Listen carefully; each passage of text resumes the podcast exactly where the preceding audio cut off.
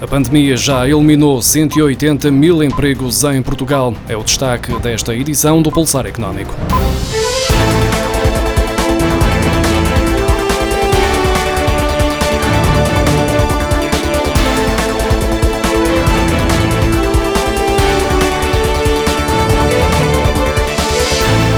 A taxa de desemprego aumentou para 7% em junho, mais 1,1 pontos percentuais do que no mês anterior, de acordo com os dados divulgados esta quarta-feira pelo Instituto Nacional de Estatística. Desde fevereiro, mais de 180 mil empregos foram destruídos devido à pandemia. De acordo com o INE, em junho havia 4.657.900 pessoas empregadas, menos 154.500 do que há três meses e menos 180.700 do que em fevereiro, mês anterior à chegada do coronavírus a Portugal. Junho é normalmente o mês em que a taxa de desemprego desce na sequência das contratações para as atividades ligadas ao verão, como é o caso do turismo, o que não se verifica este ano, tendo em conta que é um dos setores mais afetados pela crise pandémica pandémica.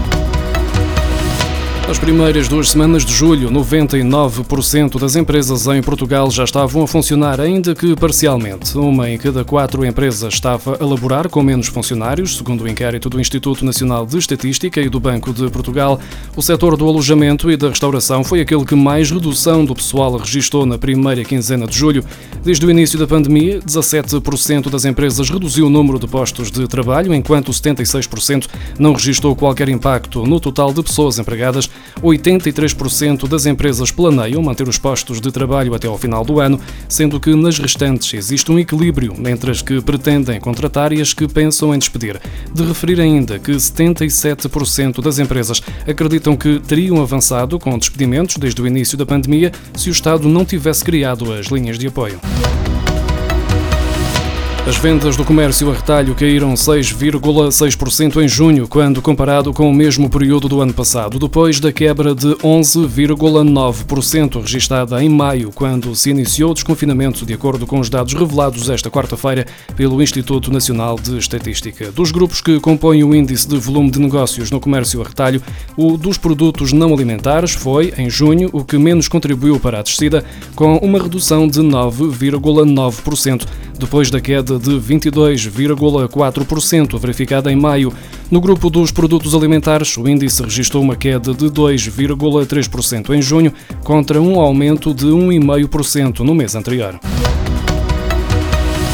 A Comissão Europeia anunciou esta quarta-feira que assinou um contrato de 63 milhões de euros com a farmacêutica Gilead para assegurar o tratamento com o Remdesivir na União Europeia após este medicamento antiviral ter sido autorizado para combater a Covid-19. Os 63 milhões de euros são financiados pelo Instrumento de Apoio de Emergência da Comissão Europeia.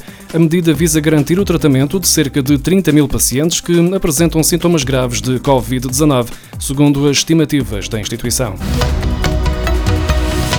O excedente da Segurança Social caiu 84% em junho em relação ao mesmo mês de 2019 para 352 milhões e 200 mil euros, de acordo com a síntese da execução orçamental publicada esta semana. O saldo global do subsetor da Segurança Social caiu de 2.141 milhões e meio de euros em junho de 2019 para 352 milhões e 200 mil euros em junho deste ano.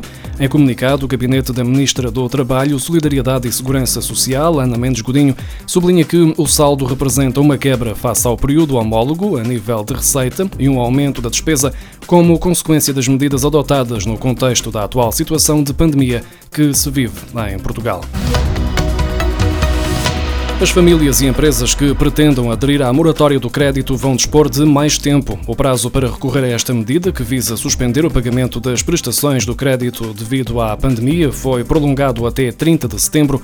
De acordo com o Banco de Portugal, além da extensão em mais três meses do prazo para adesão à moratória pública, há também uma maior flexibilização das condições que os clientes bancários devem preencher para poderem beneficiar destas medidas, alargando o leque de potenciais beneficiários.